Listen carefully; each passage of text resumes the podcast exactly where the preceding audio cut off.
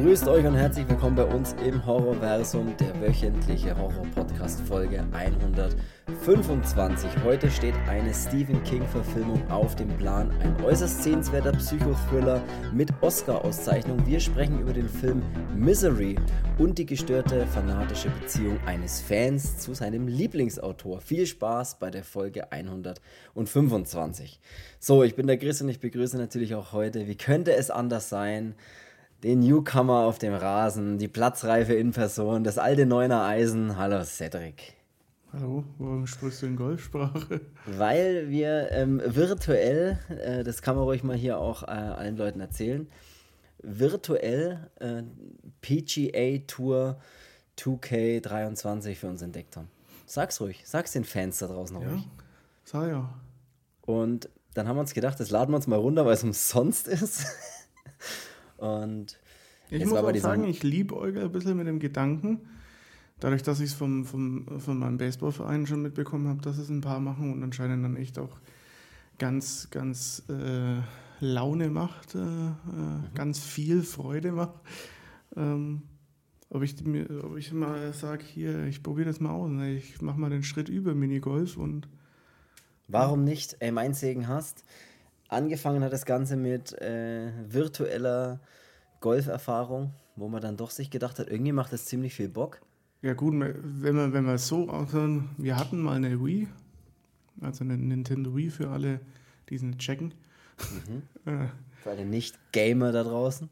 Und da gab es ja dieses standardmäßige Wii Sports, dass man da, wo man dann bowlen konnte, Baseball war da dabei. Ähm, weiß gar nicht, was da noch dabei war. War da nicht noch Curling oder so?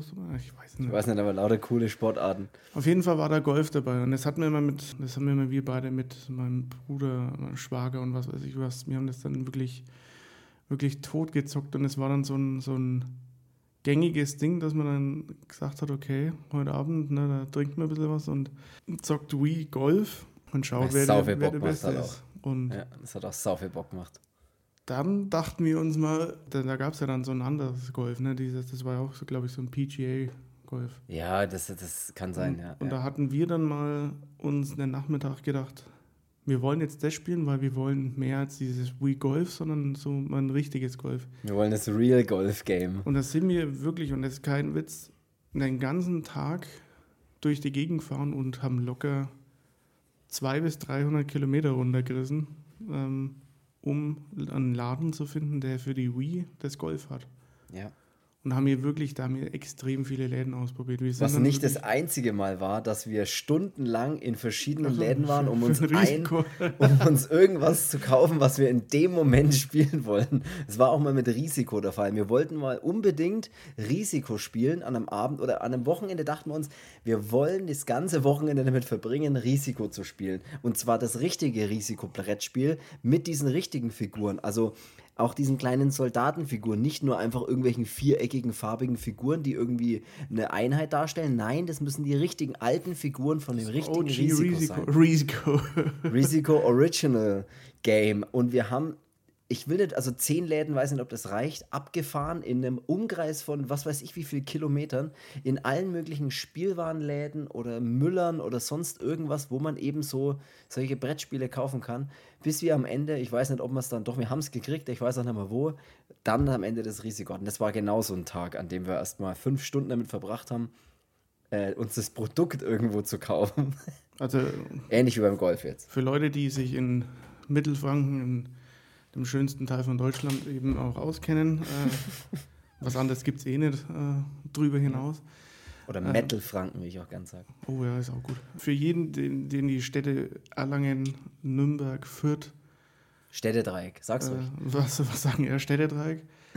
äh, das waren nicht die einzigen Städte, ähm, sondern es ist dann bis nach Ansbach auch runtergegangen. Ähm, Ey, was wir da Kilometer runtergerissen haben. Also wir wollten wirklich dieses Spiel spielen und sind dann früh um 10 haben wir uns dann wirklich auf die Socken gemacht und sind abends irgendwann zurückgekommen und hatten es dann wirklich. Ja. Und haben das Ging's dann auch schnell. wir haben das dann richtig, richtig tot gespielt. Also. Ja. Und jetzt haben wir es wieder entdeckt. Jetzt haben wir wieder entdeckt. Im PlayStation Plus Abo gibt es ja immer so drei Gratis-Spiele, die du im Monat dann runterladen kannst.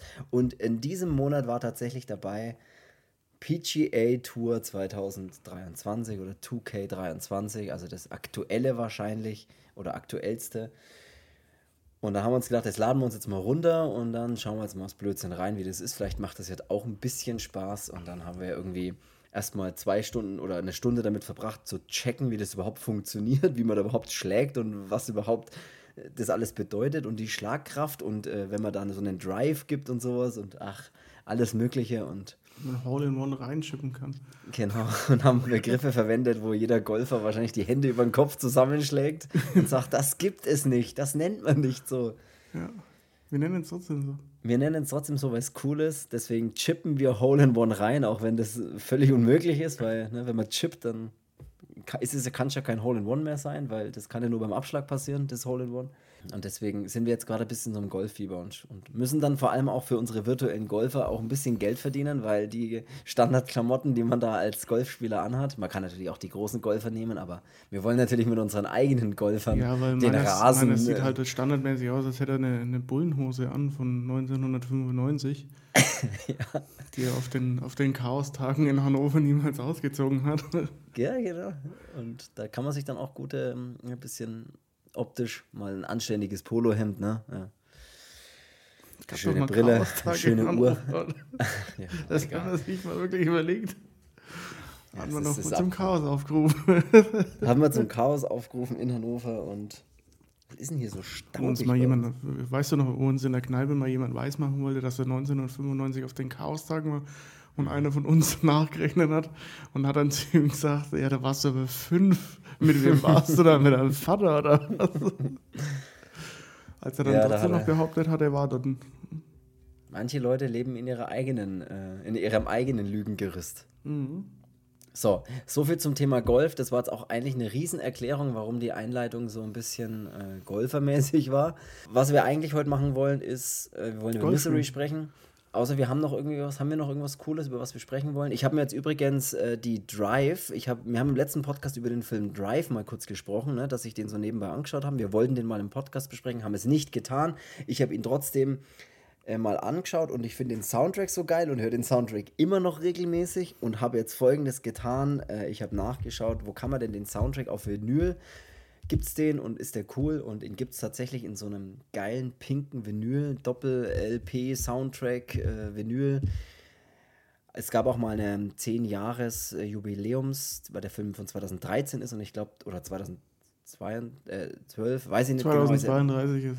2012, meine ich, glaube ich.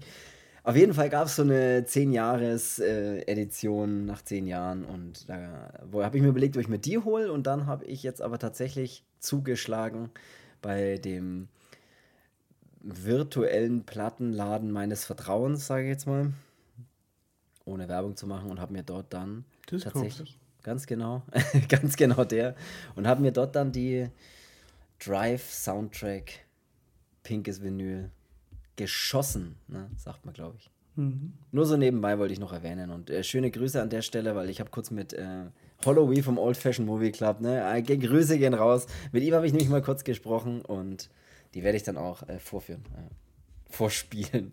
So, das war's. Zurück zum Film oder zurück ins Thema. Hast du noch irgendwas Cooles, was du erzählen Haben willst? Haben die diesen Soundtrack nicht auch mal bei irgendeiner so Werbung von einer Bank verwendet?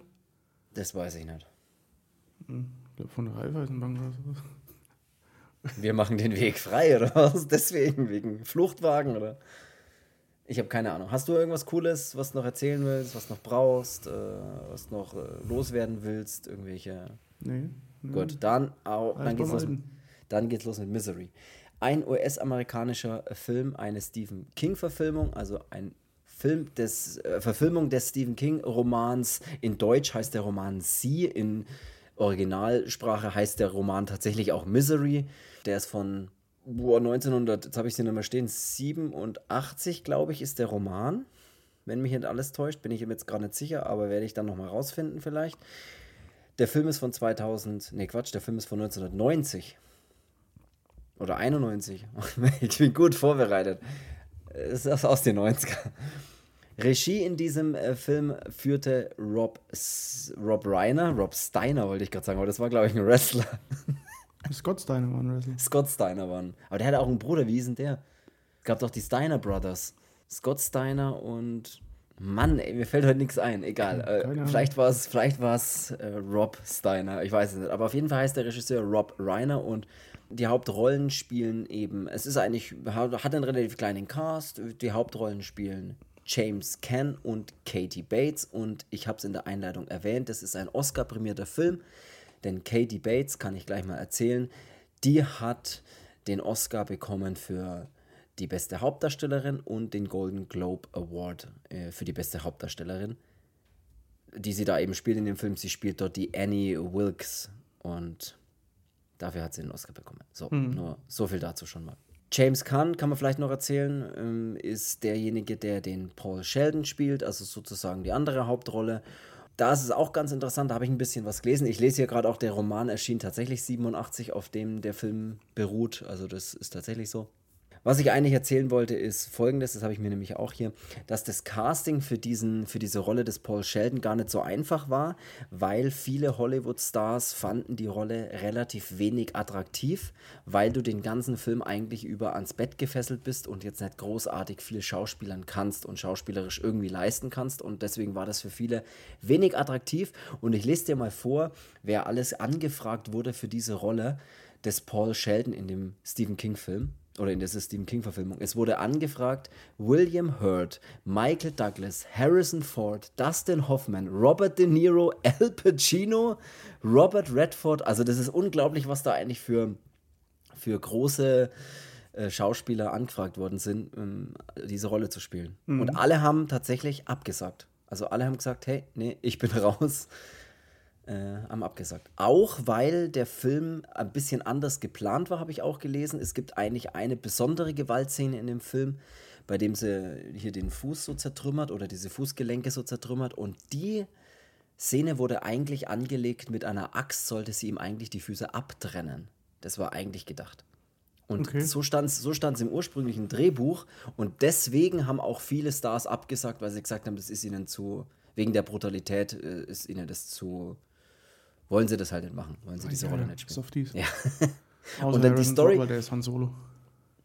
Ganz genau, der, der geht noch. Und Al Pacino ist einfach cool und Robert De Niro auch und alle anderen ist mir scheißegal. Also, die Story wurde dahingehend nämlich geändert, dass die Annie nämlich das Fußgelenk nur, nur in Anführungszeichen mit dem Vorschlaghammer zertrümmert und nicht mit einer Axt eben abtrennt. Genau. Und schließlich fiel dann die Wahl auf James Caan, was ich jetzt gerade eigentlich erzählen wollte.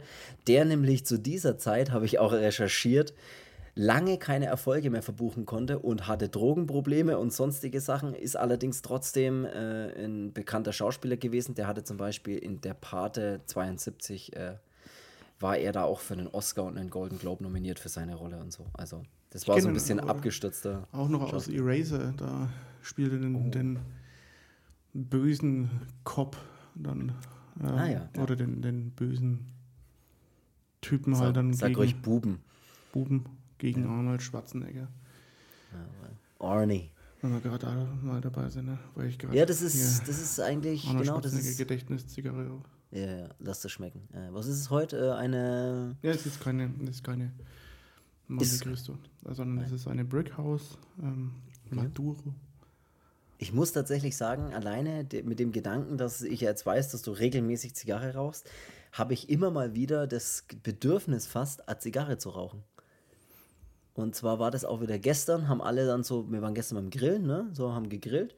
Und dann dachte ich mir, dann gab es so, gibt ja immer ein paar Leute, die dann rauchen, ne? Und die dann, ja, mal aufstehen. Und dann, dann gab es noch so, so weg von dem Tisch, wo alle gegessen haben, gab es noch wie so eine kleine Lounge in dem Garten halt, wo auch noch ein paar Stühle saßen und so ein kleiner Tisch war. Und das, das haben da wir saßen doch Stühle, oder? da saßen Stühle auf Menschen. da saßen Stühle auf Stühlen. Und äh, genau, und diese, in dieser kleinen Lounge, da haben sich dann halt ein paar Leute hinbewegt, die halt geraucht haben. Und da habe ich mir gedacht, so, ich hätte jetzt Bock noch auf so eine kleine Zigarren-Lounge im anderen Eck des Gartens, wäre geil. Einfach im Garten kiffen. ah, ich hätte jetzt Bock, einen durchzuziehen, ey. Leute, ich bin gleich wieder da. Und da habe ich mir nach dem Essen gedacht, so, da hätte ich jetzt auch Bock. Mal so eine schöne, gemütliche. Gut, so viel dazu, hey. hey das, der nächste Tabakladen ist nicht ja, ich, bei uns ist ja wirklich so im, im, im Supermarkt, wenn wir reingehen, da, ist, da steht ja auch so eine große ähm, ja, Zigarren. Zigarrenschrank und da steht auch mal ganz groß drauf, bitte Selbstbedienung, also dass du den gern aufmachen sollst und kannst da durchstöbern, was da so drin liegt und kannst du da mal die ein oder andere, aber ja, müsst ihr mir jetzt auch wieder erst mal reinlesen oder mir von ich, dir sagen lassen. Ihr habt in Regensburg sicherlich, sicherlich einen Zigarrenladen. Mit Sicherheit. Da einfach reingehen und sagen, hier. Ich brauche Zigarre, ich möchte, ich will rauchen. Ich hätte gern was, was Gutes. Mhm. Was mit einer leichten schokoladigen Note. Ja. Vielleicht ein bisschen cremigen Rauch. Eben, ja. Ich kenne die Fachbegriffe schon. Hole in One reinchippen.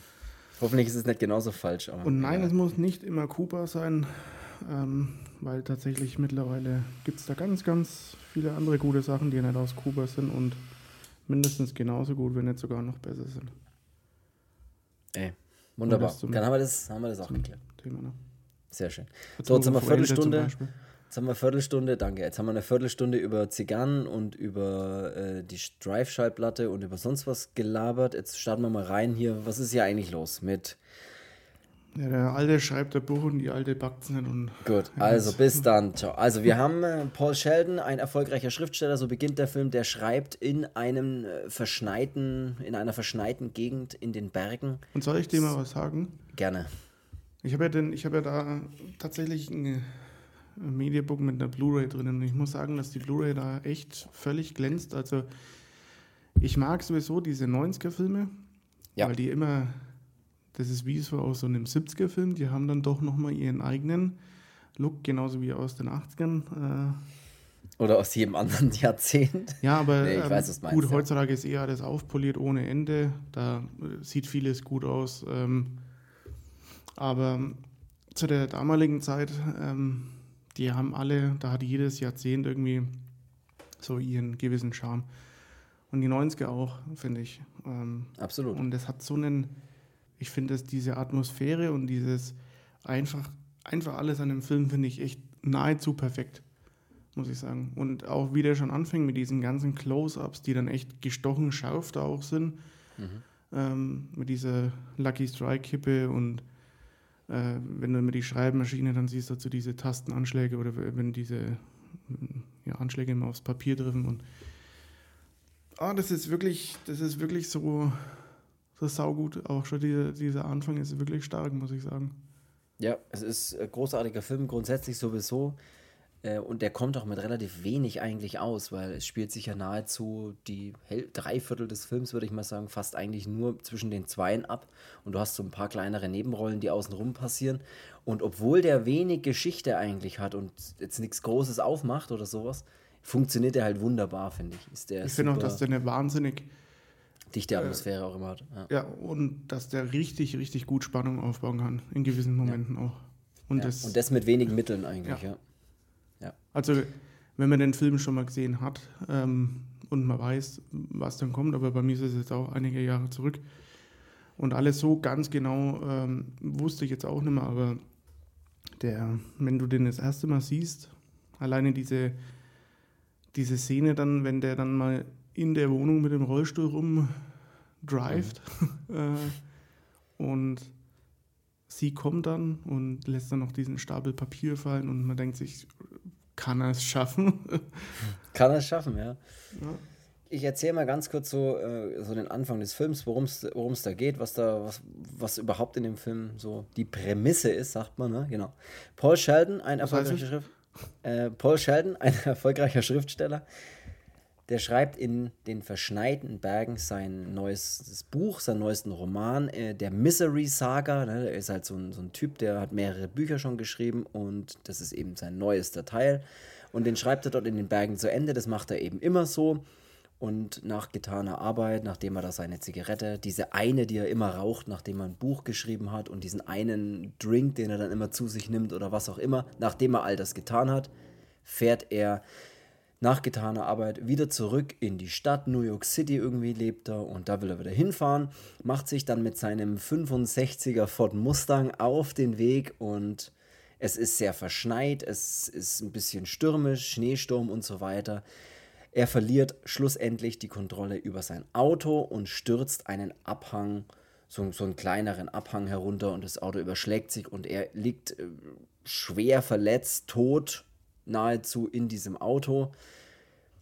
Hast hat, du dir da äh, auch beim Schauen gedacht? Als Oldtimer oder von den US-Massacres. Mhm. Und da gibt es auch noch echt schön oder nahezu schönere, aber der Ford Mustang, man muss einfach sagen, dass das doch wohl eigentlich wahrscheinlich doch das coolste Auto aller Zeiten ist, oder? Es ist ein ziemlich cooles Auto. Absolut, ja. Also ich finde schon auch, dass die alten Mustang irgendwie einfach geil aussehen. Also ich bin ja immer noch so ein Fan von so einem Chevrolet Impala.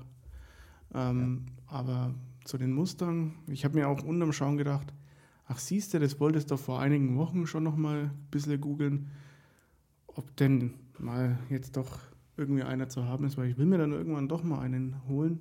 Mhm. Aber hey, wer einen abzugeben hat. Ja.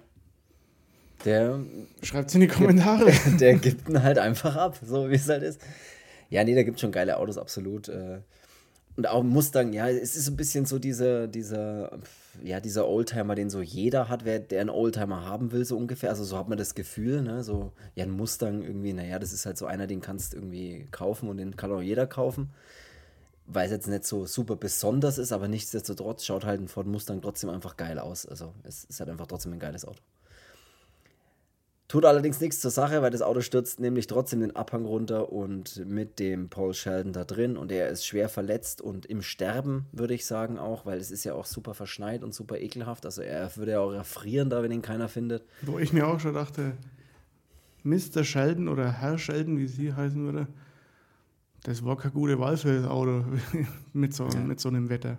Also aber es ist ja auch sein, das erfährt man ja später auch kurz, das ist ja alles so, er ist ja so abergläubisch, dass er immer die gleichen Dinge macht, ne? weil sein Buch ja irgendwie dann, äh, keine Ahnung, erfolgreich war, das erste, was er geschrieben hat und davon hat er keine Kopien gemacht und deswegen hat er auch jetzt keine Kopie von diesem Buch und es ist das einzige Exemplar, was er dabei hat ja. und auch mit dieser Zigarette und auch mit diesem 65er Mustang, das sagen sie irgendwie auch mal, dass das so sein Ding ist, dass er dann mit diesem Auto halt dann da immer kommt oder sowas. Hast du eigentlich schon mal Champagner getrunken, du reiche Schnösel? Ein Champagner, bestimmt unbewusst, aber ich kann damit halt nichts anfangen. Weil halt mal wieder schmeckt. Wie, ja, das schmeckt dann anders wie ein Sekt oder so. Hm. Keine Ahnung, hör auf zu schnipsen. Ja, Sonst nehme ich es da ab und gib's danach der Unterrichtsstunde wieder zurück, wie ich schon wieder erwähnen muss. So, das war doch die zweite Ermahnung, oder? In zwei Podcasts. So. Gibt es Allerdings Mitteilung an meine Eltern oder was? Das müsst ihr aber unterschreiben lassen. Allerdings hat er Glück und er wird von einer Person gerettet, die ihn aus dem Auto befreit und sogar wiederbelebt, ne, dann gleich vor Ort und nach Hause trägt, wo ich mir auch gedacht habe, ui, das, du musst aber gut beieinander sein, dass du den Kerl jetzt da durch den Schnee hier Fireman's Carry, ne, so über den Rücken schmeißt und dann. Hast du dir auch am Anfang gedacht, wenn er aus dem, aus dem Hotel rauskommt und den Schneeball formt und dann wirft, hast du dir auch sofort gedacht, ey, du bist ein guter Baseballspieler bei dem Wurf. Ja, ich, ich glaube, das soll auch so, ich glaube, das war er dann bestimmt auch mal in der Jugend oder sowas, weil der sagt doch auch, ah, ich kann's also noch. Ja, irgendwie schön sowas. Arm vornehmen, ja, überm Ohr gut. halten, ausholen und gib ihm. War nicht schlecht, ja? Sah gut aus, ja. Äh, die, die Person trägt ihn nach Hause in die Nähe von Silver Creek. Da wohnt nämlich die Annie Wilkes. Äh, die hat den Paul Sheldon nämlich dahin gebracht und pflegt ihn dort. Fireman's Carry. ja, das sagt man so. Das ist, heißt so, wenn man jemanden so quer über den Rücken schmeißt. Das nennt man Fireman's Carry. Ähm, war auch ein Wrestling-Move übrigens. ja, nur so viel dazu. Sie pflegt ihn dort, sie pflegt ihn dort wieder, wieder gesund. Ah, ich bin immer so, ich muss die Wörter erst mal ein paar Mal im Kopf sagen, dann finde ich sie umso witziger. Ja, es geht mir auch so, ja. So wie diese scheiß Hole-in-One reinchippen, ey. Das ist wirklich so dämlich, ja. Sie pflegt ihn dort gesund. Sie ist nämlich eine ehemalige Krankenschwester und äh, er liegt dann praktisch in einem Bett. Sie kümmert sich rührend um ihn und sie hat ihm da wirklich so ein kleines, äh, ja, sie hat da wie so ein kleines äh, Krankenzimmer für ihn da. Ne, er ist im Bett und sie hat seine Beine geschient, weil die nämlich äh, die Schienbeine gebrochen sind und lauter solche Geschichten. Da muss, und ich muss jetzt nur sagen, ich habe ja heute früh den Film für den Podcast jetzt nochmal angeschaut. Mhm. Und ich wusste ja, was passiert, aber ich habe an diese Beine gar nicht mehr gedacht. Und ich Boah, die halt Beine mir, fand ich so ekelhaft. Ich bin heute früh aufgestanden und dachte mir, geil, Kaffee machen, was zum Frühstück machen, hinsetzen, Film glotzen, alles gut. Eklige, eklige Füße sehen.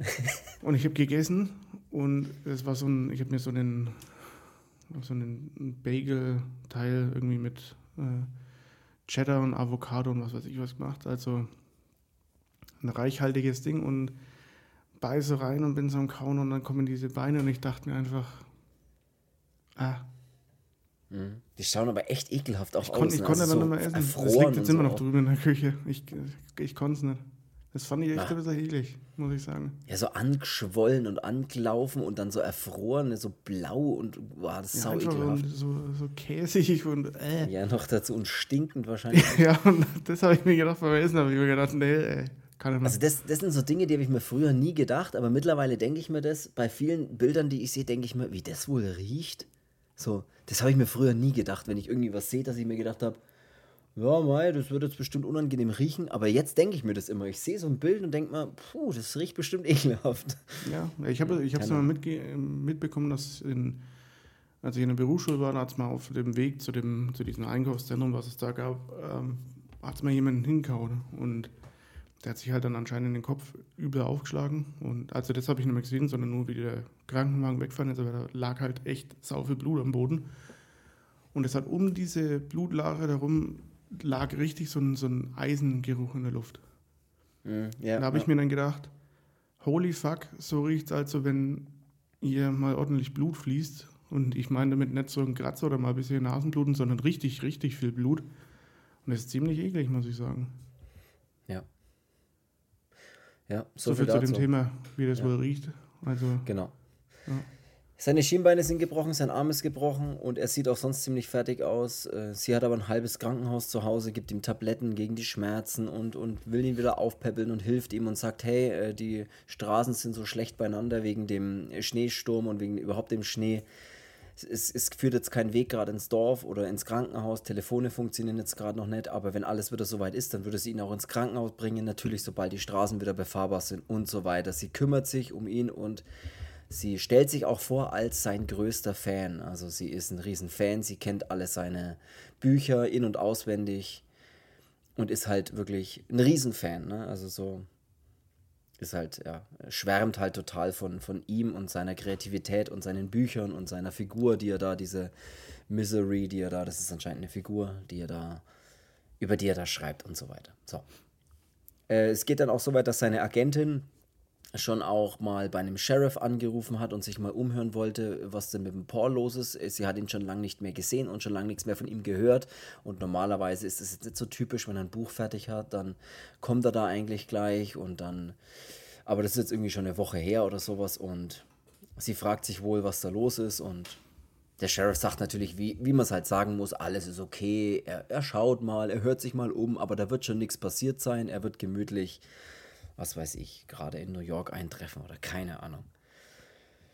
Ja, und der Sheriff ist eigentlich auch eine ziemlich coole Rolle, der Sheriff und seine Frau, muss ich sagen. Das, die ja, fand ich eigentlich auch immer super sympathisch die ganze Zeit. Und war ja ein halt bisschen traurig, so, als. Äh, ja, ja, als am. Ende äh, hier dann doch noch dran glauben muss ja, sehr, sehr sympathisch. Ein, ein, kleines Dorf, ne, was da, da passiert auch nie wirklich was. Also der Sheriff ist auch einer, der ungefähr auch da schon, keine Ahnung, 80 Jahre alter Sheriff, der da mit seiner Frau so ein bisschen das Sheriff-Büro leitet und da aber eigentlich nie wirklich was passiert. Also da sind halt nur, ja, wie es halt immer so ist in so einer Mini-Stadt in den Filmen, da gibt es eigentlich keine Verbrechen. Da ist die Welt halt noch in Ordnung. Genau. Da ist es schlimm, wenn mal einer irgendwie falsch parkt. Dann wird der Sheriff angerufen und gesagt, der parkt falsch. Was ist da los? Ja. Kümmer dich drum, Sheriff. Erschieß ihn.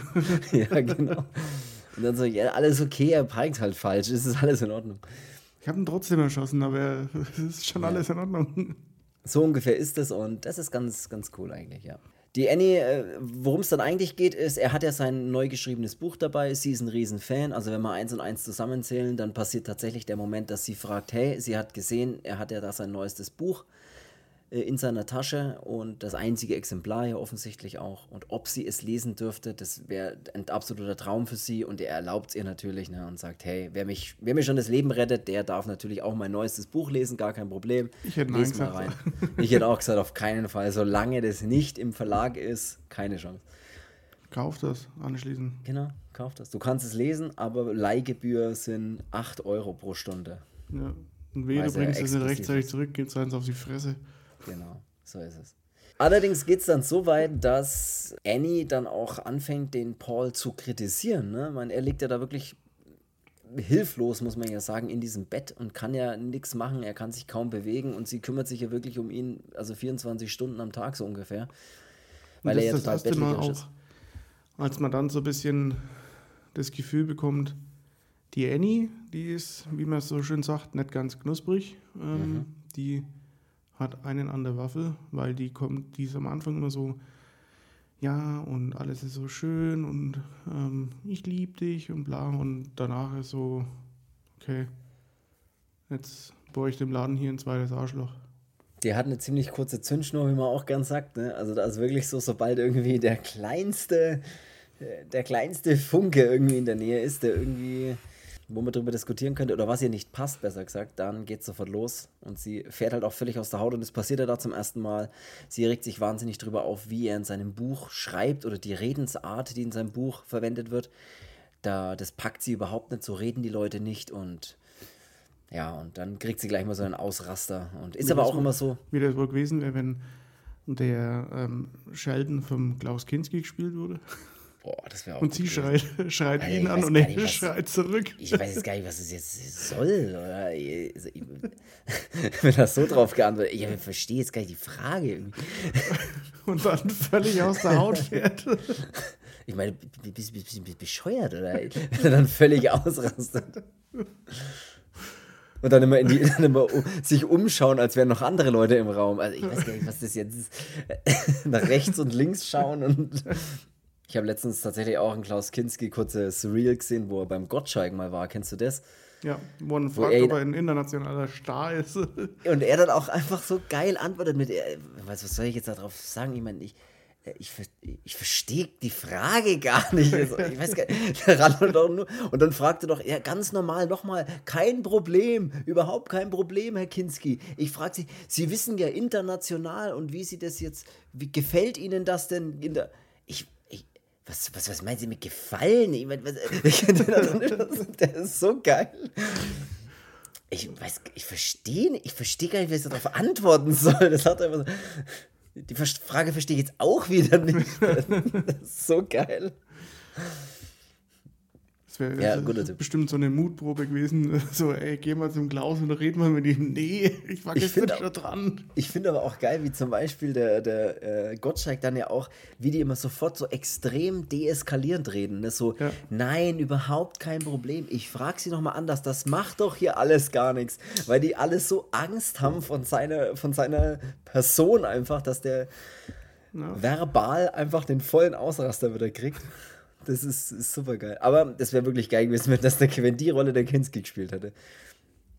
Aber ich glaube, der hat sich auch das Drehbuch, ich verstehe gar nicht, was das soll, dieses Drehbuch.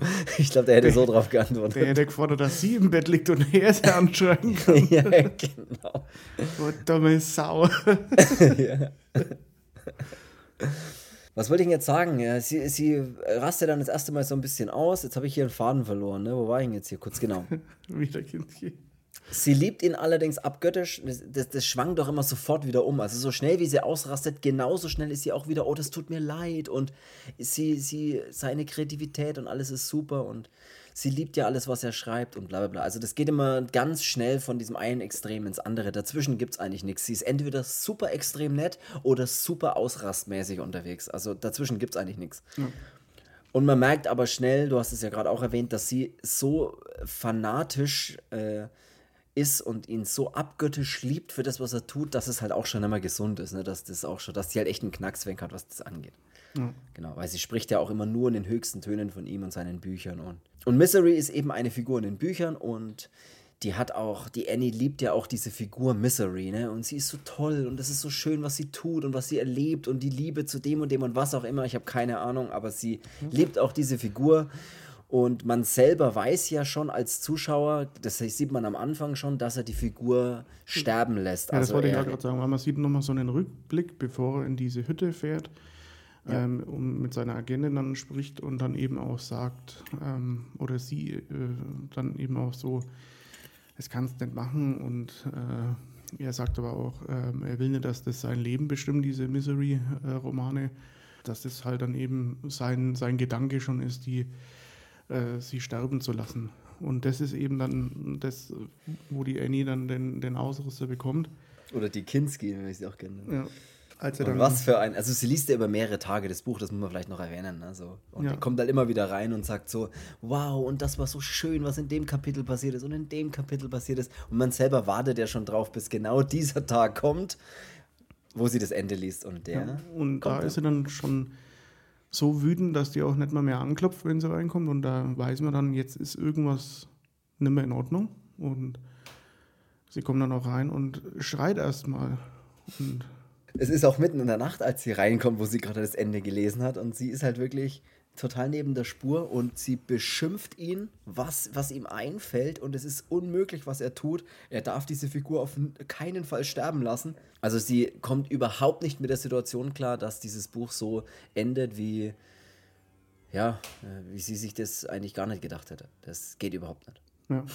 er weiß ja gar nicht, was los ist und er, er, versucht ihr das ja auch zu erklären, dass sie, die ja jetzt nicht stirbt und nicht umgebracht wird, sondern sie stirbt halt einfach, äh, einfach einen ganz normalen, ja, schönen Tod, wenn man so will, in Anführungszeichen. Und Ein schöner Tod. und ja, es, Annie kommt überhaupt nicht damit klar und denkt sich dann, dass dieses Werk muss äh, vernichtet werden, damit der Geist von äh, äh Misery frei ist und es darf nicht passieren, es darf auch nirgendwo geschrieben stehen. Ich finde, es ist halt wahnsinnig gut umgesetzt und auch wahnsinnig super, gut gespielt, ja. ähm, wie man auch richtig merkt, wie fanat, dass die in, in diese Misery und in dieses ganze Misery-Universum ist. Also die ist ja schon fast so, wie ich reagiert habe, wie dass Han Solo nicht sterben darf. Ja. ähm, ungefähr so bin ich auch im Kino ausgerastet übrigens. Ähm, gut, ich habe ein bisschen geweint. Ähm, hey, lass es raus. Ja, dann Misery, ist es auch so für, für sie, ähm, das geht nicht. Dann äh, wird halt jetzt der gute alte Weber-Grill ausgepackt ähm, und dann kommen sie hier rein. Schleichwerbung. Ja. G-Werbung. Es gibt auch, gibt auch Grills von anderen äh, Firmen. Ja, aber die kennt man ja nicht, oder? ja. nee, okay. Also sind die Firmen halt selber schuld. Das ja, es sind die Firmen halt scheiße. Man kann ja, es ich kenne keine andere Marke. Also ich keine andere besitze, Ich besitze ja selber keinen Grill, aber, ähm, ja, aber gibt es ja, andere Marken? Schreibt es mal in die Kommentare. Schreibt mal in die Kommentare. Schreibt mal Alternativen zum guten alten Weber-Grill. Aber so ein Weber-Kugelgrill? Was ist denn? Ja, auch, auch, wo ich klein war, hatten wir auch so einen daheim. Ja, komm jetzt jetzt ja auf, in diese Marke so verliebt zu sein wie die Annie in Misery. also, Alter, wehe, ihr lasst Weber sterben, Alter, dann zünde ich euch an. Ja. Ähm, ja, Was macht Fall. sie dann mit dem Weber-Grill dann?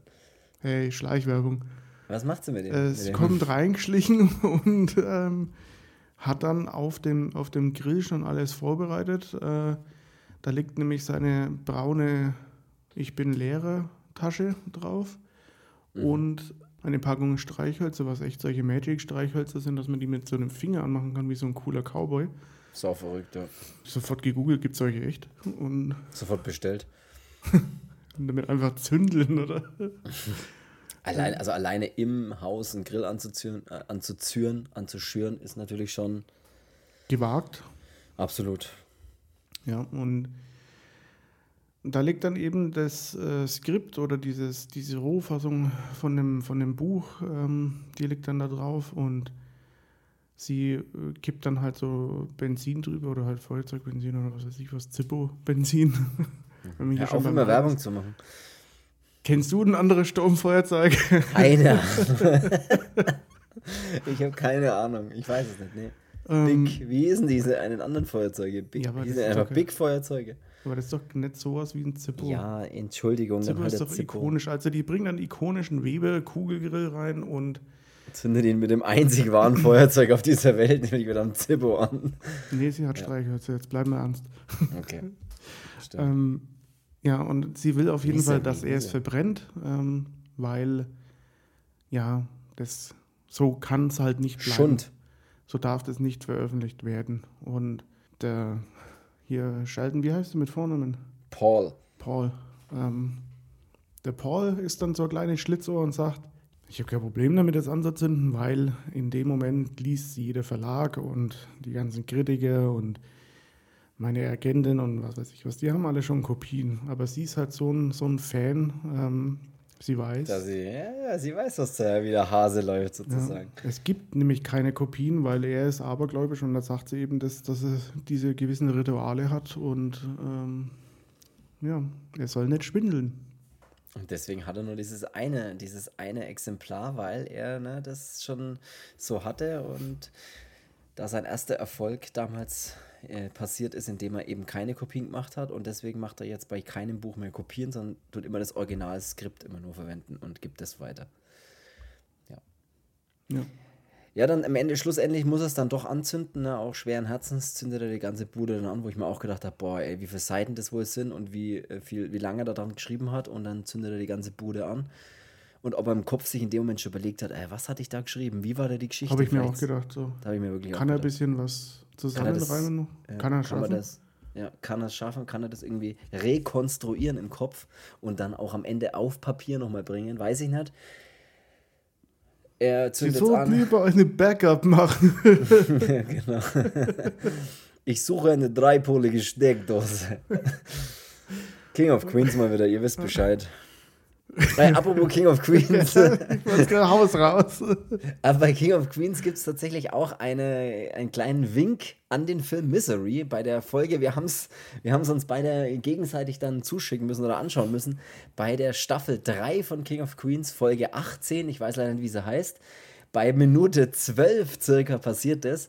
Da gibt es eine Szene, da sagt der Arthur, da geht es halt darum, dass. Ja, das ist die Folge, als, äh, als in dem Seniorencenter dann immer so Themenabende sind und der Arthur dann einmal ähm, den Arthur dann eben an, zu den Docs gehen lässt mit seinem Kumpel Chick. Äh, Ach so, ja, stimmt. und äh, da geht dann der Arthur eben den Abend dahin und ja, als die Carrie dann zusammen mit dem Duck äh, zu dem Seniorencenter zurückkommen und den Arthur abholen wollen, dann kommt er eben nicht und dann kommt auch dieser, dieser Kumpel vom Arthur dann entgegen, dieser Mickey äh, und dann fragt dann die Carrie und das ist auch so geil, als der Duck dann immer so, ähm, so äh, aus der Tür in Panik rausschaut und immer Arthur! Aber der kommt dann nicht und dann finden sie eben raus, dass er da gar nicht ist und am Ende gabeln sie ihn dann auf an den Docks unten mit dem Chick, äh, als dann auch die Carrie sagt äh, zu dem Chick, äh, gibt es hier nicht einen Kondomautomaten, den sie plündern müssen. ja, und dann, als sie dann daheim sind, dann, ähm, ja. Geht die Diskussion los, dass der Arthur sich noch nie so frei gefühlt hat und ähm, weil sie halt sagt, nein, du tust das nicht und du gehst nicht dahin und du machst es nicht, du bleibst schön hier und dann sagt eben der Arthur, ich, seit ich hier lebe oder seit ich in diesem Haus bin, ja, seit ich mich, mich in dieses so, Haus geschleppt hast. ja, seit du mich in dieses Haus geschleppt hast, habe ich mich noch nie so frei gefühlt. Und dann kommt eben dieser Wink, da sagt er nämlich, du willst mir also Fußfesseln anlegen wie diese fette Kuh in Misery. Und wenn man natürlich dann den Film Misery kennt, dann äh, weiß man, dass die äh, Annie damit natürlich gemeint ist und sie ihn ja dann später auch ans Bett äh, fesselt, mehr oder weniger. Sehr witziger. Du willst mir also Fesseln anlegen wie diese fette Kuh in Misery. Äh, am besten ist, wie er danach die Carrie anschaut. Auf jeden Fall, ja. Groß, großartige äh, King of Queens mal wieder unerreicht, glaube ich. Ne? Muss man tatsächlich auch sagen. Sehr, sehr, sehr, sehr schöne Szene. Auf jeden Fall, wo waren wir denn? Sie ist unzufrieden mit dem Buch, er muss es anzünden, äh, das ganze, ganze Skript verbrennt. Äh, schweren Herzens schaut er da sein Buch hinterher und denkt sich, ganz toll, jetzt äh, ist alles umsonst gewesen. Ja, die Annie verbrennt eben alles. Es, sie kugelt dann auch ein bisschen ihre Vorhänge an und sowas, aber das passt schon alles, weil das ist eben das Problem, wenn man in der Wohnung grillt. Äh, das ist, funktioniert halt nicht so gut. Mhm. Aber am Ende ist das, was sie wollte, das Buch ist verbrannt. Genau. Die Annie denkt sich dann allerdings, naja, aber das ist jetzt natürlich auch doof, richtet dem Paul dann eigentlich so ein kleines, schönes Büroeck ein, ne? so ein Tisch. Die kauft eine Schreibmaschine, sie kauft Papier und möchte, dass er, weil er kann mittlerweile auch in einem Rollstuhl sitzen, hat sie auch für ihn besorgt, er muss jetzt nicht mehr die ganze Zeit im Bett liegen. Seine Beine kann er natürlich trotzdem bewegen, aber er kann halt in einem Rollstuhl sitzen und kann da eben ein bisschen durch die Gegend äh, fahren trotzdem. In dem Zimmer zumindest, weil sie sperrt es ja auch immer ab. Ja, das fand ich auch ganz witzig als sie ihn dann in den Rollstuhl setzt und dann auch mal so ans andere Ende vom Zimmer fährt und sagt, sie hat eine Überraschung, als dann er sagt, wow, ich wollte schon immer mal die andere Seite vom Zimmer sehen. ja, stimmt, ja. Ja, und so hat er jetzt ein kleines, kleines Büroeck und eine Schreibmaschine eben und da soll, N. soll natürlich, ja, aber Oder er das soll. N. Es gibt ja aber, mehrere.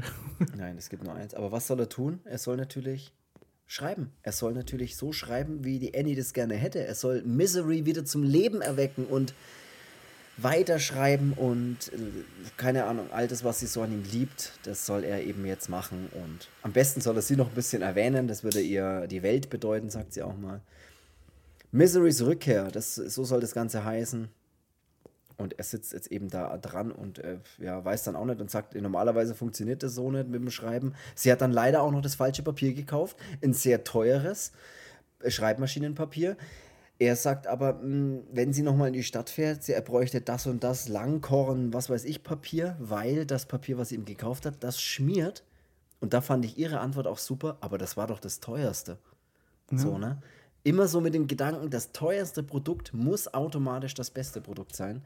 Er zeigt es ihr dann. Schreibt Wie die Leute, die sich das iPhone Pro kaufen, weil sie denken, das ist besser. Ganz genau, so ist es. Das macht nicht immer Sinn. Auf jeden Fall äh, schreibt er dann auch, führt es ihr vor und stellt fest, schau hin, das schmiert. Und sie sagt, das schmiert er wirklich, das gibt es ja gar nicht. Und somit fährt sie in die Stadt. Er will sie natürlich dann auch im Laufe des Films immer mal wieder loswerden. Sie fährt nicht nur in die Stadt, sondern sie rastet erst nochmal aus.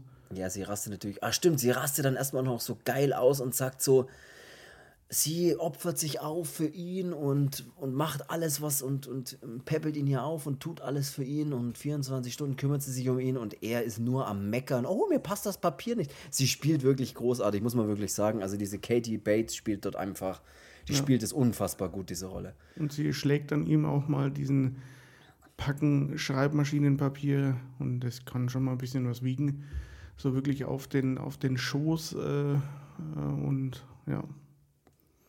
Großartig, ja.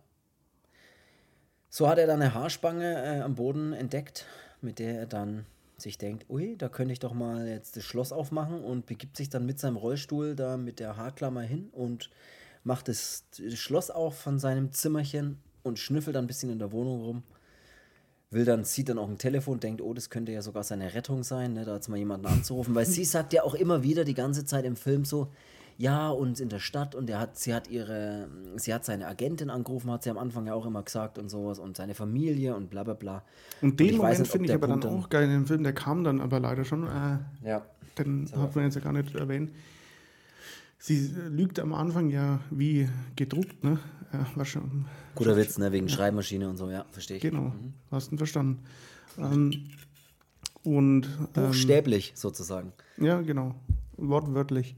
Ja. Ähm, und als sie dann ihren ersten, ich fahre mal kurz aus der Haut, ähm, Moment hatte, quasi ihr Coming Out, äh, hm. und hm.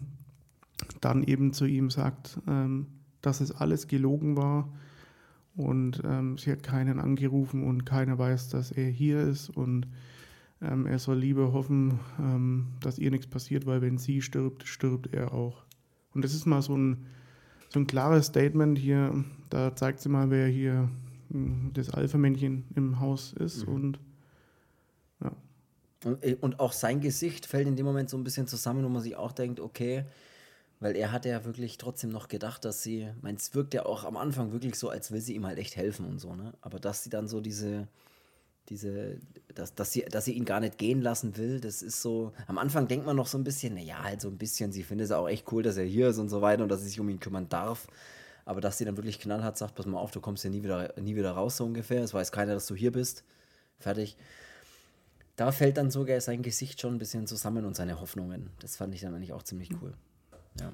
Das haben wir vorhin übersprungen tatsächlich. Ja, sie fährt, er, er schnüffelt dann auf jeden Fall mal in der Wohnung rum, sieht auch ein Telefon, denkt sich, oh, das ist meine Rettung, will telefonieren. Allerdings ist es nur eine Attrappe, weil halt dieses ganze Telefon, Elektronikzeug, was halt in dem Telefon ist, gar nicht drin ist. Das heißt, es ist einfach nur ein Plastik. Quasi wie so ein, wie so ein Teil, was bei der Ikea immer rumsteht. So ein genau. Fernseher, der einfach nicht geht. Ja, oder so Computer, die immer aussehen wie Apple-Computer, die dann immer als Attrappe rumstehen. Ja, ja genau sowas äh, hat er dann auch und er schnüffelt ein bisschen rum, versucht da irgendwie vielleicht irgendwie Hilfe holen zu können oder jemanden anzurufen oder irgendwie rauszukommen aus der Situation. Und dann gibt es eine coole Szene, ähm, weil dann fährt er mit dem Rollstuhl ja durch die, durch die Wohnung und durch dieses Wohnzimmer und da hat die Annie so kleine Keramikfiguren stehen.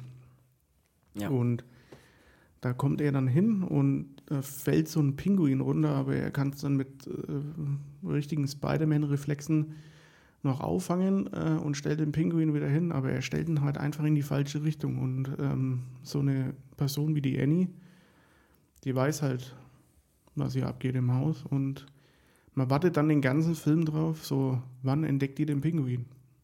Was auch saugeil ist, als er dann merkt, so, oh Scheiße, sie kommt jetzt wieder zurück und er hört das Auto, dann versucht er ja ultra schnell aus diesem Zimmer zu gehen, die Tür zuzumachen, wieder zurückzufahren mit seinem Rollstuhl, weil er ist ja doch äh, ein bisschen schwerfällig unterwegs und versucht hat, alles super schnell zu machen, schwitzt schon sau krass auch und äh, schafft es dann aber in letzter Sekunde halt tatsächlich noch die, ich sage sogar, dass das Schwierigste war, die Tür nochmal zuzusperren. Also ja, glaube ich auch, ja. Weil er musste dann auch mit der, mit der Haarnadel da, diese, oder mit dieser äh, Haarklammer die Tür dann auch wieder äh, verriegeln, nachdem er drin ist, damit halt sie nicht merkt, dass er die, dass er die Tür praktisch aufgemacht hat.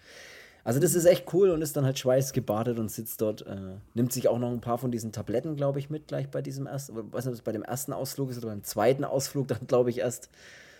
Wo er sich, ja, beim, beim äh, ersten ist es dann schon, ja, da ja, holt er sich mal so einen Blister Tabletten raus und äh, auch cool, dass er dann die anderen wieder so hinruckt, dass, die, dass man nicht merkt, dass da was weggenommen wurde.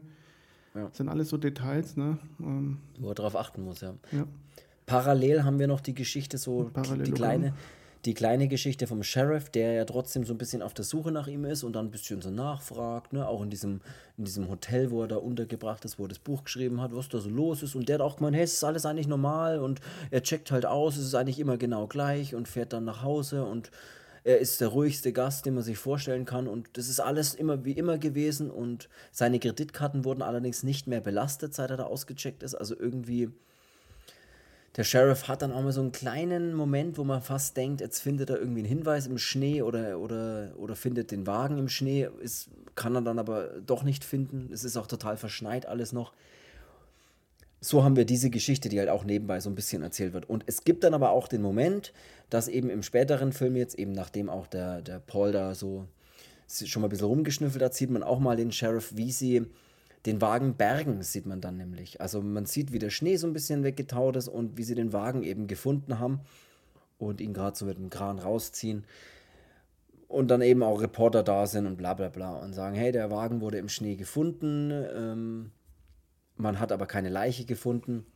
Das heißt, man vermutet, dass äh, die Tage, wenn der Schnee komplett taut, dass man dann die Leiche finden wird wenn die Tiere nicht schneller waren oder sowas, sagen sie sogar. Also irgendwie. Der Sheriff ist aber nicht von gestern, ne, sondern der sieht das und sieht den Wagen und sieht auch so an der Tür und merkt da gleich, die, die Tür wurde irgendwie so aufgebrochen von außen.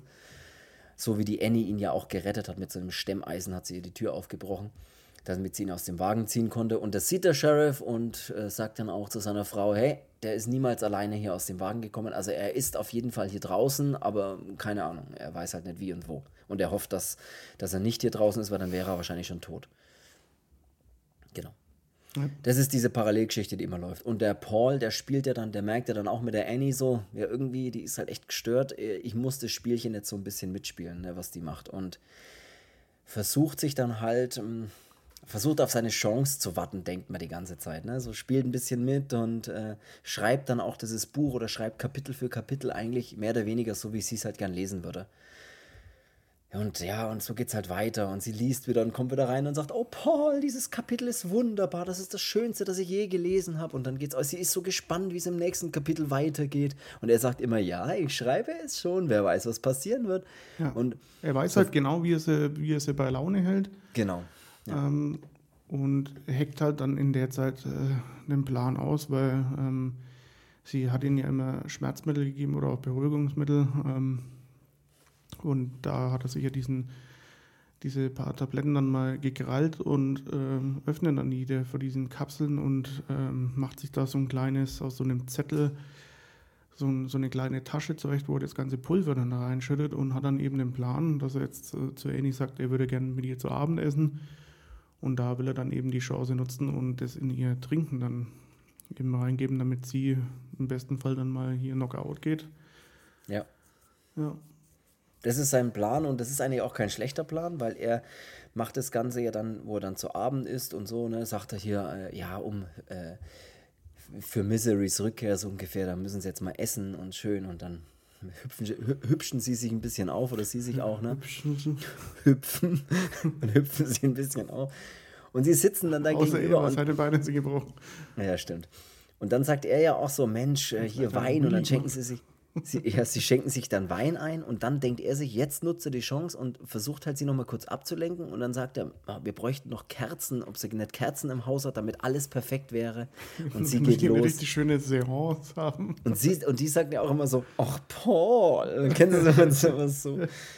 Und dann ich hätte auf halt jeden Fall einmal so zurückgeantwortet, oh, oh, oh, oh. Annie. ja. Und sie sucht eine Kerze und in dem Moment, wo sie natürlich weg ist, nutzt er die Chance, nimmt sein kleines Behältnis, was er da aus Papier gebaut hat, diese kleine Tasche, wo diese ganzen Pillenmischung oder das ganze Zeug eben drin ist, und nimmt ihr Weinglas und kippt diese ganze Mischung da rein. Und ich dachte mir nur so, okay, jetzt wird's geil. Die Annie kommt zurück mit einer Kerze. Er sagt dann auch, alles kein Problem, wenn sie keine hat, alles ist wunderbar und lass uns anstoßen. Und sie erheben die Gläser und man sieht schon in den Augen so richtig so, okay, die Annie, jetzt, jetzt hat er sie, jetzt geht sie Knockout, jetzt, oder vielleicht kann er sie sogar umbringen damit wahrscheinlich. Und sie stoßen an und während es passiert, äh, stößt die Annie diese Kerze um und ihr fällt das Glas aus der Hand und das ganze Glas ist leer und ist auf dem Tisch verschüttet. Und sein Gesichtsausdruck ist echt, der ja. ist so, so gut, weil er einfach denkt, Scheiße, du dumme Sau. Das war wirklich der einzige Moment. Das war sein Moment und seine Sekunde. Und sie hat aus ihrer tollpatschigen Art einfach. Los, lass uns die Tischdecke ablecken. und dann sieht man wirklich. Das wäre mein Plan Gesicht, B gewesen. Sein Gesicht sieht man wirklich, wie es wieder zusammenfällt und alle Hoffnung schwindet. Und äh, okay, das war's jetzt. Es, hat, es ist einfach vorbei, die Chance vertan. Wochenlange Vorarbeit wahrscheinlich, die Chance vertan ja, sie schenkt sich ein neues Glas ein und natürlich bringt das alles nichts. Wieder verkackt. Und das war ein geiler Moment, finde ich auch, weil da denkt man ja wirklich, okay, aber das passiert halt einfach nicht. Ja, der, Film schafft, der Film schafft es schon, den schon auf eine gewisse Länge zu bringen, aber ohne dass er dann irgendwie langweilig oder zäh wird, ne? Nee, zäh fand ich ihn überhaupt nicht. Nee, ich finde ja. schon, dass er ja, manchmal schon Dinge länger zeigt und sowas, aber ich finde ihn trotzdem immer unterhaltsam und immer eigentlich spannend, weil man sich ja. schon immer fragt, ja, wo führt das hin am Ende? Ich meine, ich habe ihn auch schon mal gesehen, aber fragt sich immer, hm, hm, hm, wo führt das am Ende dann doch noch hin? Aber diese Szene ist wirklich großartig, wie er da, wie, ah, wie dieses Glas umfällt und man denkt sich nur, nein, man denkt sich doch selber so, nein. Ja. Ja. ja. Es geht dann weiter, es, wir gehen dann so langsam in den letzten Bereich des Filmes über die Annie. Es regnet dann mal heftig und die Annie kommt dann ins Zimmer und ist auf einmal voll emo-mäßig unterwegs und voll depressiv. Ja. Und steht dann da und der Regen macht sie immer so traurig und irgendwie hat sie da, ja, kriegt sie, hat sie da ein bisschen Depressionen oder sowas und hat auch einen Revolver dabei, den sie dann mal rauszieht und redet davon, den vielleicht zu benutzen. Ja, erstmal also, kurz abdrückt und dann weiß man ja. so, okay, die meinen es ernst halt. Ja, ein bisschen seltsam, dass sie da so, äh, so ein bisschen down ist in dem Moment. Äh, sie fährt dann aber auch wieder weg und dann ist wieder Schnüffeltime von Paul und Paul geht natürlich sofort wieder auf den Rollstuhl. Pauls, Pauls großer Ausflug Nummer zwei. Und dann schnüffelt er wieder rum und fährt wieder im, im, im Haus rum von der Annie und, und sucht und schaut und dann stößt er auf Zeitungstexte. Er stößt auf äh, Hinweise, mehr oder weniger, auf was über ihre Kindheit, äh, oder nicht ihre Kindheit, über ihre Vergangenheit findet er was raus. Ja, und zwar, so ein, so, ein, so ein Album, so ein Fotoalbum. Ja. Das hat man ja früher gemacht. Schön einsortiert, ja. Ja, ähm, und da sind dann auch so Zeitungsausschnitte drin, wo man dann eben auch erfährt, dass die Annie wirklich Krankenschwester ist, aber auch im Zusammenhang mit vielen ähm, Todesfällen aus einer Klinik äh, für Neugeborene dann auch. Säuglingsstation, genau, da ist einiges an Tötungsfällen und dann wurde auch die Annie, das ging so weit, dass sie auch verhaftet wurde. Ne? Äh, steht da auch drin. Und der Paul holt sich dann, äh, liest es halt natürlich, okay, alles klar, was ist mit der Annie los? Okay, jetzt weiß er auch, dass sie kriminelle Vergangenheit hat. Paul holt sich dann noch aus der Küche so ein langes Küchenmesser, so ein klassisches Michael Myers Gedächtnismesser und nimmt es mit ins Bett, wortwörtlich, kann man sagen. Ne? Macht dann auch mehrmals so diesen Test, wie wenn er, wie er, wenn er es jetzt aus dieser Armschlinge, die er da so hat, so rauszieht, wenn der Moment kommt und steckt sie da rein und zieht gedacht, so, ey, das ist eine einmalige Chance, der muss sitzen, wenn du das ja. dann ausziehst ja. und verletzt dich jetzt nicht, ne? Ja.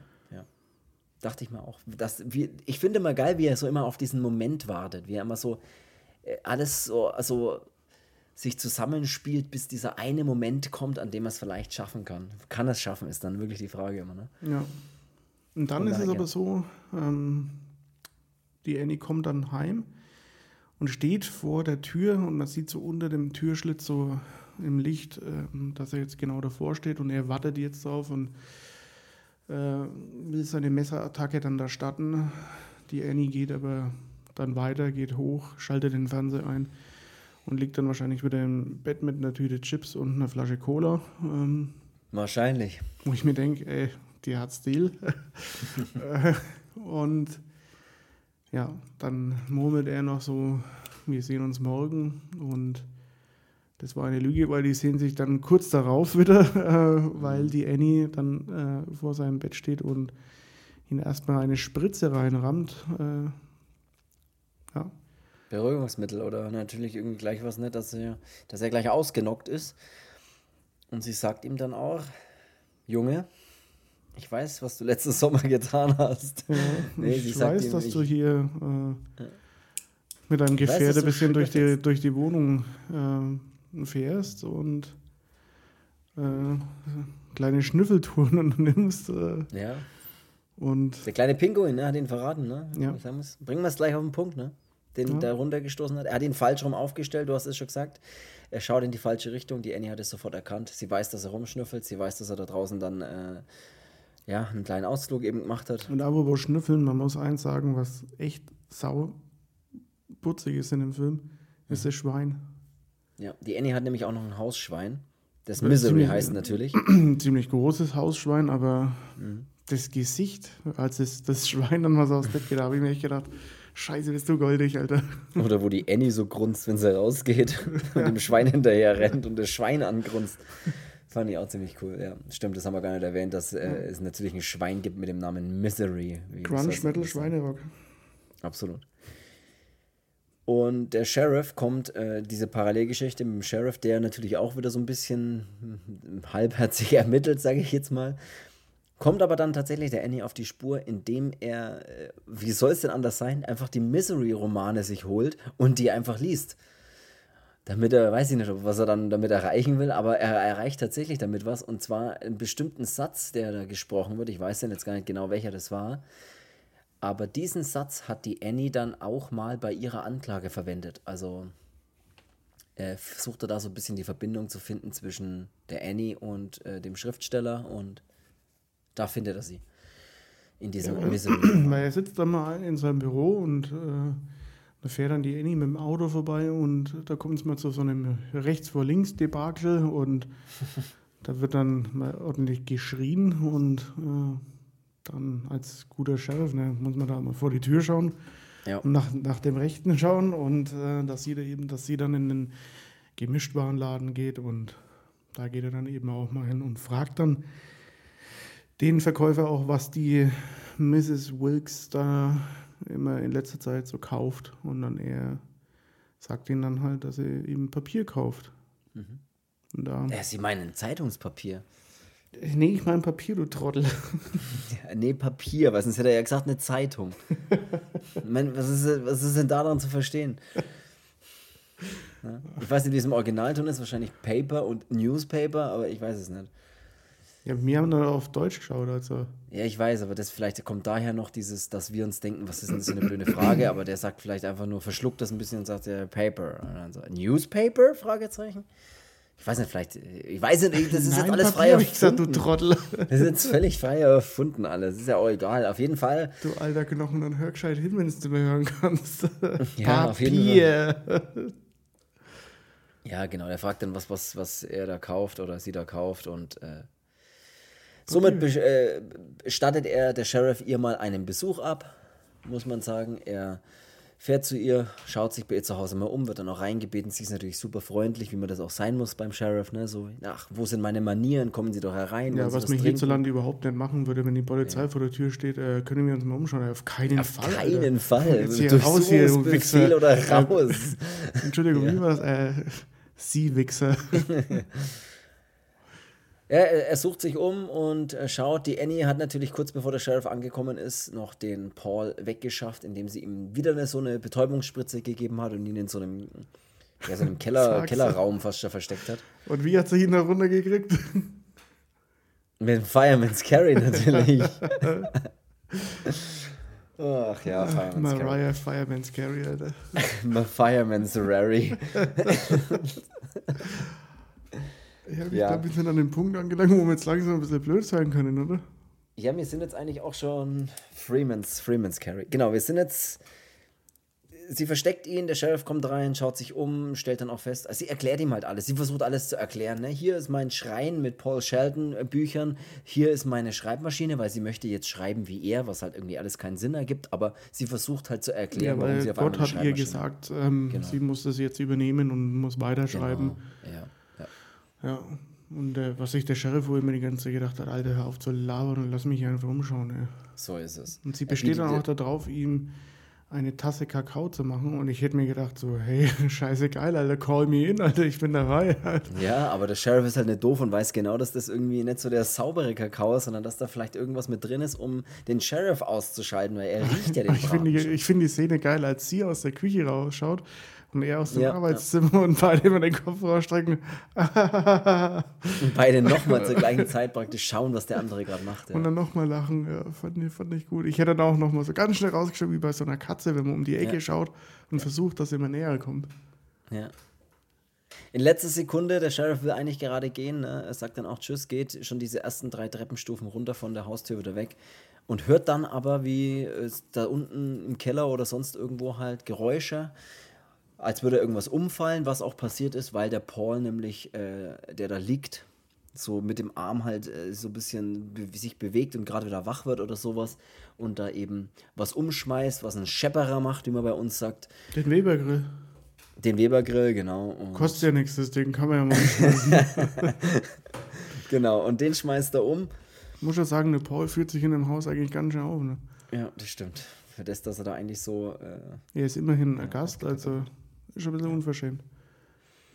Der Sheriff hört das, rennt wieder rein und denkt sich, äh, ist alles in Ordnung, ne? Fragt halt nicht, dass die Annie irgendwie gestürzt ist oder sonst irgendwas und hört die Schreie von Paul, der noch ruft, ich bin hier, ich bin hier, findet diese versteckte Tür, macht sie auf, sieht den Paul Sheldon und sagt, Paul, Sie sind ja hier. Und in dem Moment wird er von hinten mit einer Schrotflinte von der Annie erschossen. Ein doppelläufiger, ein glatter Durchschuss. Und da habe ich mir gedacht, ja, schade. Schade, weil ich mochte den Sheriff eigentlich. Außerdem hat er jetzt nie diese Bücher fertig lesen können. Ja, wer weiß, wie, was, was er, was er dazu allem, gesagt hätte zu Miseries. Äh, er hat seiner Frau Geschichte. nicht mal sagen können, ihr, ich bin mal kurz weg, ne? weil er ist ja. einfach gegangen. Ja. ja, macht man nicht. Aber schade.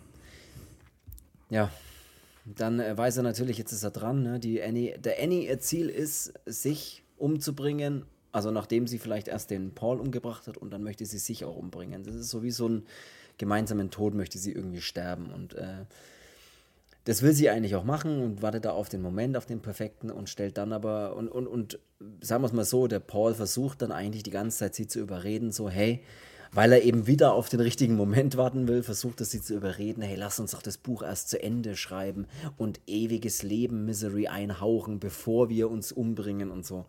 Versucht halt da wieder mitzuspielen.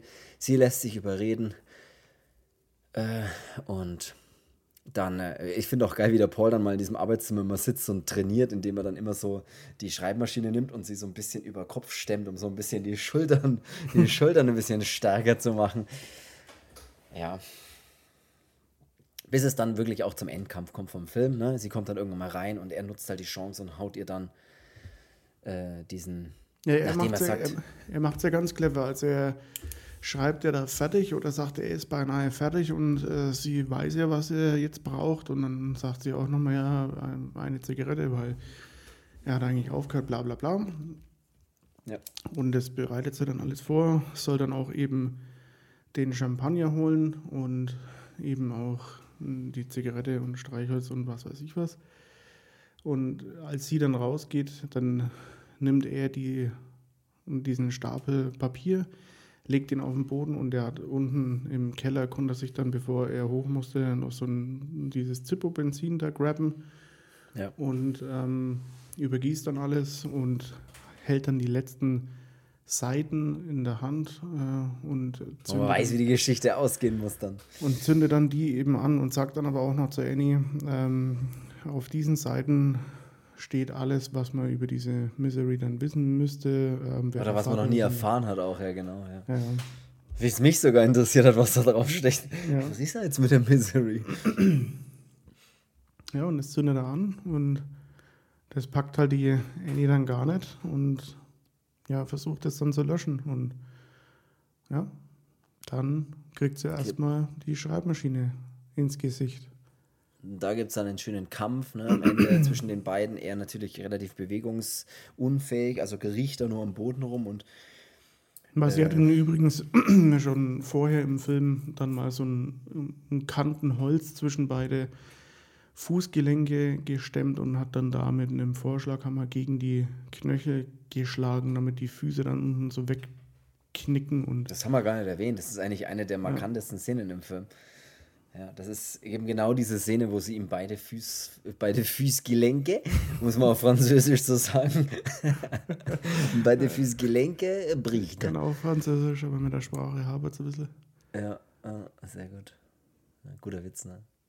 So, Endkampf, sie fighten da ein bisschen. Ne? Äh, Ende vom Lied ist, dass mh, hm, er ihr so ein bisschen ruß, äh, rußiges Papier in den Mund stopft, um sie zu erwürgen. Dann ja. geht der Kampf weiter und am ja, Ende. Er stickt dran, sagt er dann auch und stopft ihr echt so einen Bündel ja. verkugeltes Papier dann in den Mund. Äh, was ich auch eine der geilsten Szenen fand, ist, als er sie stolpern lässt, aber da er seine Beine ja nicht selbst bewegen kann, zieht er mit seinen Händen so an seinen Oberschenkel diese Hose so hoch, dass sich die Beine halt hochbewegen und schiebt die dann so zur Seite, damit er halt ihr so die Beine stellt oder ihr sowas zwischen die, oder ja, in die Beine halt wirft und damit sind eben seine Beine gemeint. und es sieht fantastisch aus. Sie stürzt und sie stürzt auf die Schreibmaschine und stirbt dann auch. Ne? Also äh, ist es dann auch erledigt, der Endkampf. Nee. Und dann hat. Echt nicht? Naja, sie wacht ja dann nochmal auf, ja, und dann geht es dann nochmal weiter. Brauchen wir jetzt nicht jede Szene vom Kampf erzählen. Ende vom Lied ist, dass sie drauf geht und der Paul Sheldon eben nicht. Dann haben wir einen schönen Cut vom Film. Es sind 18 Monate vergangen und da trifft sich dann der Paul Sheldon, der eigentlich wieder ganz fit ausschaut, zwar noch ein bisschen humpelt, aber ganz normal wieder gehen kann oder relativ normal. Der trifft sich dort mit seiner Agentin beim Essen und ähm, ja, da gibt es ein bisschen Gespräch ne, übers Buch und bla bla bla und äh, ob er vielleicht ein Buch schreiben will über die Ereignisse, die dort passiert sind und so weiter. Und sie unterhalten sich da so klassische Agenten, ich will Geld machen, Gespräche, sage ich jetzt einfach mal. Und er erzählt ihr dann auch, dass er öfters an die Annie denken muss. Ne? Und er sieht sie dann ja auch, obwohl, also obwohl sie tot ist, muss er öfters an sie denken. Und als er so eine Kellnerin dann mal mit so einem Servierwagen vorbeiläuft oder so aus der Entfernung schon zu ihm hinläuft an den Tisch, dann sieht er praktisch, als wäre das die Annie aber natürlich sieht er das nur später, sieht man dann schon, dass es eine ganz normale Kellnerin ist. Aber sie sagt dann genau dasselbe, was die Annie auch gesagt hat. Äh, Sehr schöner Schluss. Sie sind doch hier Paul Sheldon. Ja, ähm, ich muss Ihnen sagen, ich bin Ihr allergrößter Fan. Und ja, sehr schön. Da vergeht dann kurz mal das Lachen. Ja. Und er, er, er lächelt dann einfach nur so, so ein bisschen Geil, weg. wenn er sich sofort niederstrecken würde. Geil, wenn er sofort seine Beine genommen hätte, an den Hosen hochgezogen hätte, und sofort so quer rüber. Das Bein stellt. Wie das so seine, sein Finisher ist, sein Fireman's Carry. Nach dem Fireman's Carry so ein Beinstell-Move. Und dann sofort in den Pin-Modus geht. Ja. Und dann einfach sofort pinnt, so einrollt, sofort das Bein so hochzieht. Ja. Hat auch seine Beine zwischen ihre geworfen. Ja, ich muss sagen, großartiger Film am Ende des Tages. Äh, wirklich äh, absolut empfehlenswerter ja, Thriller, was auch immer. Sauguter Film, echt stark, spannend. Äh, sieht wirklich Alles, gut aus. Äh, ja. Also der Film ist wirklich nahezu perfekt, muss ich schon wirklich sagen. Ne? Sehr rund, sehr rund auf jeden Fall. Er hat jetzt, wie gesagt, er hat jetzt keine riesengroß ausschweifende Story und sowas. Er ist relativ kompakt gehalten, aber er ist super rund erzählt und super spannend erzählt und sehr und, kompakt. Ähm, also, Fertig. dass die dafür einen Oscar bekommen hat, muss ich sagen, ey, echt zu Recht, weil das ja. ist schon. Würde ich, würde ich unterschreiben, um es mal in Schriftstellersprache zu sagen. Ja. Würde ich auch unterschreiben. Da würde ich auch meinen Stempel da geben, ja. Ja. Absolut äh, schöne Leistung, absolut geile schauspielerische Leistung, geiler Film. Und dann würde ich auch sagen, sind wir eigentlich schon wieder fertig für diese Woche. Vielen Dank fürs Zuhören. Ich rate mal meinen Text gleich runter. Gerne den Podcast bewerten. Daumen nach oben, Sternebewertung. Überall, wo auch immer ihr den Podcast hört. Äh, keine Ahnung, Apple Podcasts, Spotify. Äh, keine Ahnung, wo auch immer. Ihr wisst ja Bescheid. Im Gemischtwarenladen um die Ecke. Ganz genau, was soll ich da alles erzählen? Beim Wrestling-Match auf dem Handy, keine Ahnung, wo auch immer ihr das Ding hört. Ja, beim Kacken auf dem Klo. Sucht es euch aus. Vielen Dank fürs Zuhören und wir hören uns dann nächste Woche wieder. Und dann würde ich sagen, soll es das gewesen sein für diese Folge. Ja, Hals- und Beinbruch. Hals- und Beinbruch und äh, lest die Misery-Romane. Ich habe mich schon gefragt, gibt es die wirklich, die Misery-Romane, oder ist es einfach fiktive Romane? Selbst wenn es sie geben würde, sind wir mal ehrlich, wir würden sie nicht lesen. Wenn wir auch nicht, aber ich wollte irgendwie noch irgendwas Cooles am Ende sagen. Also, dann würde ich sagen, wenn ihr wissen wollt, wie es bei Misery weitergeht, dann keine Ahnung, schreibt selber ein Buch. Bis dahin und tschüss. Bis dahin. Auf wieder, auf wieder, ge auf wieder. Ja, schreibt es in die Kommentare. Ja. ja. Euer Paul.